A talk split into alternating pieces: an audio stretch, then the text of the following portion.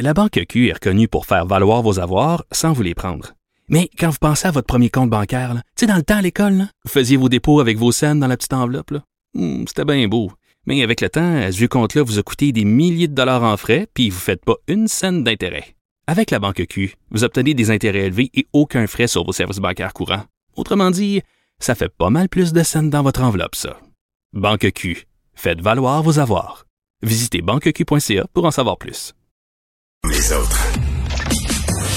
Mario Dumont et Vincent Dessureau. Joignez-vous à la discussion. Appelez ou textez le 187 Cube Radio 1877 827 2346. Alors Vincent, euh, les prochains jours qui vont être critiques euh, selon euh, François Legault. Euh, point de presse de 13 heures aujourd'hui. Oui, il y avait quand même beaucoup de choses euh, au menu. Pas de nouvelles restrictions, alors que plusieurs s'en inquiétaient vu le nombre de cas. On le voyait tantôt qui est quand même très élevé. Mais euh, certains points au programme, là, parce que ce qui inquiète M. Legault, c'est particulièrement cinq régions. A tenu à rappeler que les chiffres, par exemple, à Montréal, sont relativement stables.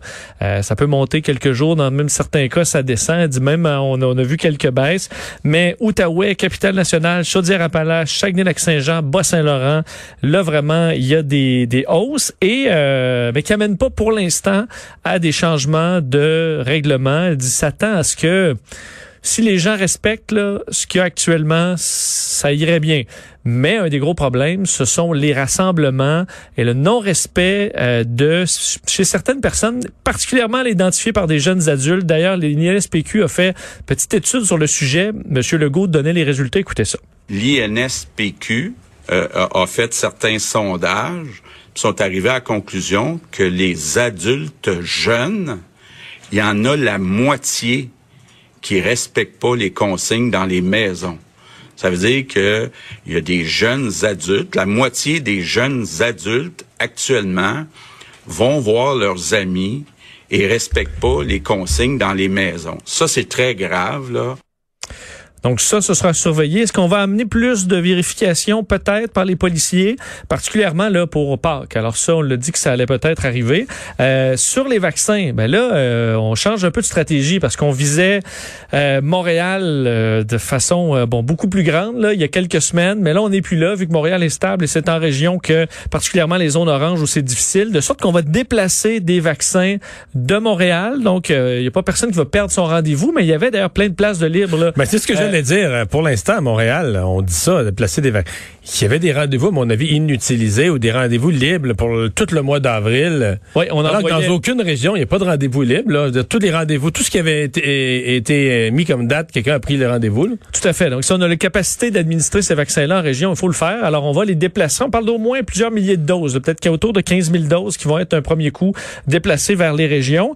Euh, et sur l'AstraZeneca, quand même, un, un- bon, un- une donnée quand même intéressante. Sait qu'il y a une partie de la population qui s'inquiète beaucoup de ce vaccin-là, qui a eu mauvaise presse. Mais là, euh, la question a été posée à, Christian Dubé et à M. Arruda, à M. Legault. Est-ce que euh, quelqu'un peut refuser d'avoir l'AstraZeneca et en avoir un autre? C'est parce qu'il y a un danger. Il y a certaines cliniques, semble-t-il, qu'il y a eu jusqu'à 8% de gens qui repartaient pas vaccinés. Les gens disaient, ah, moi, si c'est AstraZeneca, je le veux pas. Que ce soit rationnel ou pas, ou justifié ou pas comme décision, les gens, ils veulent pas, ils veulent pas, là. On Là, perd notre temps. ben, on et on les repousse. On perd notre temps, on gaspille des rendez-vous de vaccination, puis on repousse les gens, ils vont être vaccinés plus tard. Donc là, ce qu'on s'apprête à faire, c'est mettre en place des cliniques de vaccination AstraZeneca. Euh, donc, Et, et quitte à ouvrir plus large, à mon avis, à d'autres groupes d'âge, à d'autres clientèles, pour dire, si vous voulez vous faire vacciner plus tôt, prenez AstraZeneca. exact, c'est ce qu'on pourrait voir selon la demande, mais on donnait l'exemple quelqu'un qui peut se faire vacciner uniquement au mois de mai avec les autres vaccins, mais AstraZeneca est disponible demain.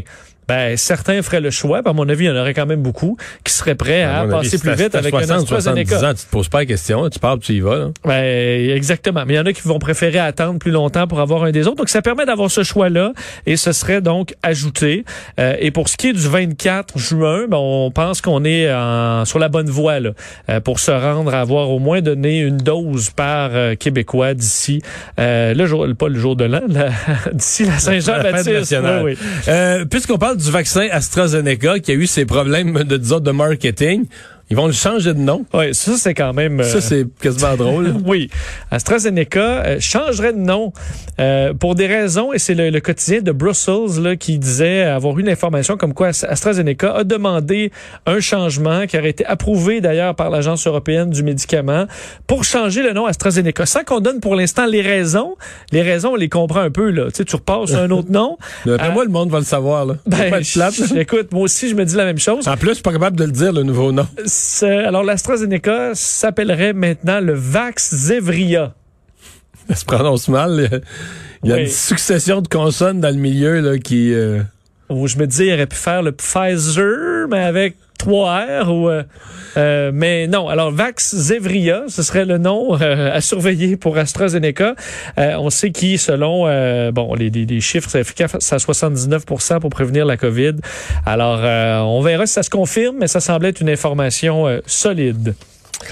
Euh, dans les centres de dépistage à Québec, euh, il y a du monde. là. Oui, parce qu'on voyait la montée des cas. On sait qu'il y a eu des éclosions, autres une éclosion majeure dans un gym euh, de Québec dans les derniers jours. Ça a amené à de nombreux cas, des cas de variants, de sorte qu'il y a beaucoup d'inquiétude. On sent l'inquiétude dans la capitale nationale, ce qui amène beaucoup de gens à aller se faire euh, dépister. Mais c'est une bonne nouvelle. là. La- Oui. La, chose qu'on ne veut pas, c'est que des gens qui ont des symptômes veulent pas le savoir s'ils l'ont ou pas, ou aiment mieux pas le savoir, puis vont pas se faire dépister. Et on a atteint un sommet hier. 4500 personnes se sont soumises au test de dépistage. Euh, bon, en raison donc de cette hausse de cas. C'est une hausse de 1800 tests par rapport à la veille. On comprend que le, le- le- week-end, c'est peut-être un peu moins, mais on avait euh, une journée record dimanche. Et là, hier, c'était, on a dépassé ça de près de 2000 tests. 20% des personnes qui se sont soumises au dépistage lundi au Parc Colbert, 10% euh, au centre de foire provenaient également de Chaudière-Appalaches. Alors, on peut comprendre que dans ce secteur-là, il y a des inquiétudes aussi. De sorte que euh, il faudra avoir la capacité de recevoir tous ces gens-là. On a rouvert le centre de dépistage de Beauport qui avait fermé euh, en raison d'un problème électrique. Alors, ça tombait à peu près au, pire moment. Et euh, on parlait d'attente entre 60 et 90 minutes. C'est long, mais c'est quand même faisable. Euh, une heure pour pouvoir être faire son dépistage. Et au centre de foire, pour ceux qui nous écoutent à Québec, ça semblait être là où c'était le plus rapide, autour de 30 minutes. Alors, ce sera à, voir la montée de cas à Québec, mais au moins les gens vont se faire tester. Un complotiste euh, qui n'arrive pas à se faire libérer de la prison. Ah oui, on en parlait vendredi, hein, le euh, leader euh, complotiste Mario Roy, qui, euh, alors qu'il avait demandé vendredi d'être libéré, s'était vu bon, refuser sa demande, lui qui disait vouloir faire du cidre de pommes et qu'il allait perdre ses pommes. Euh, ben ça lui avait été refusé. Il a passé le week-end en prison, était de retour devant le juge ce matin pour son enquête sur remise en liberté. Et finalement, il n'est pas remis en liberté. Euh, Mario Roy, qui est accusé d'intimidation et d'harcèlement, vraiment un leader euh, complotiste anti-masque qu'on a vu énormément sur les réseaux sociaux. Le juge Denis Lavergne a décidé donc de le ga- garder derrière les barreaux. Lui qui a été arrêté mercredi dernier, euh, alors qu'il venait tout juste de comparaître pour le blocage du tunnel Hippolyte Lafontaine. Alors, on sait que lui, les dossiers commencent à s'accumuler. Euh, a demandé au juge euh, Lavergne d'être euh, considéré comme un détenu politique. Et euh, en plus, montrait à tout bout de champ sur il était en vidéoconférence là, alors qu'il était à la prison de Bordeaux euh, et il avait un chandail euh, fuck le go. Alors qu'il sortait de temps en temps. Euh, lui qui ne veut pas pour l'instant se faire représenter, fait qu'il se représente lui-même. Le juge lui a d'ailleurs chaudement recommandé de se prendre un avocat. Et bon. Oui, c'est ça. Alors, euh, dans tes nouvelles plus légères euh, d'aviation, un avion de ligne supersonique. Oui, peut-être pour bientôt, si on se fie, euh, j'en doute quand même, parce que les programmes aériens, même les plus grosses compagnies, ont de la misère à faire des nouveaux avions. Là. Alors, est-ce qu'un petit start-up est capable d'y arriver? Peut-être. Mais là, moi, je suis bon, je suis dans supersonique présentement. Il y en a-tu encore qui volent? là? Non, non, le dernier, c'était le Concorde. C'était le Concorde, euh, c'était supersonique. C'est impossible. Le reste, c'est des avions de chasse. Alors, il n'y a pas, il y a pas d'autres OK, possibilités donc c'est ça, c'est des, avions militaires. là. Exactement. Donc, la compagnie Ariane, À quelle vitesse on dit, euh, c'est quoi le cap? C'est... de, de la vitesse du son 1180. OK, c'est ça. Donc, quand dès qu'il dépasse la vitesse du son, c'est supersonique. Exactement. Et euh, d'ici 2027, Kilomètre heure, là. km heure. D'ici 2027, on veut euh, d'un sortir le modèle AS2 qui sera donc un appareil supersonique. Euh, mais ce qui intéresse beaucoup là, les curieux, c'est le modèle AS3 qui sortirait donc d'ici la fin de la décennie selon la compagnie et qui irait, Mario, deux fois la vitesse du Concorde, soit 3000 milles à l'heure, en fait 4800 km heure. L'objectif de la compagnie, c'est de pouvoir passer d'un point à l'autre dans le monde, n'importe quel point, en trois heures. Shit. Alors, euh, c'est quand même... Quand, entre autres, on donne l'exemple Los Angeles, Tokyo, trois heures. Euh, évidemment, d'autres, ça serait beaucoup moins ça, c'est le genre d'appareil qui n'aura pas d'accident avec blessé. Là. c'est Donc, même avec des corps, là, ça va juste faire pouf. 1200...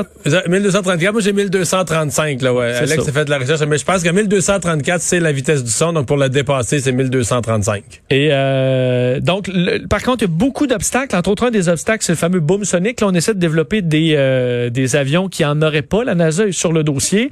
Et surtout, d'avoir des autorisations, parce qu'on sait ce qui a été un gros problème pour le Concorde, c'est ça. Là, de, de, de- ça fait tellement de bruit lorsqu'on franchit le mur du son que ça dérange tout le monde au sol. Alors, il faut le faire uniquement au-dessus de l'océan. Et ça limite quand même les vols possibles.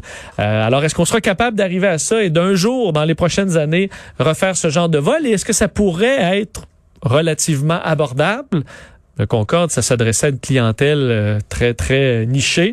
Alors, on verra, mais il y a des compagnies, quand même plusieurs qui travaillent là-dessus, mais honnêtement, 5000 km heure, Le j'avais Concorde jamais vu faisait ça. quoi? Paris-New York en 3 heures, c'est ça? Trois, un peu plus. Il y avait un, bar qui va plus vite que l'autre, là, mais trois heures, euh, on sera moyenne, là. Deux heures et demie, trois heures et demie peut-être. Merci Vincent.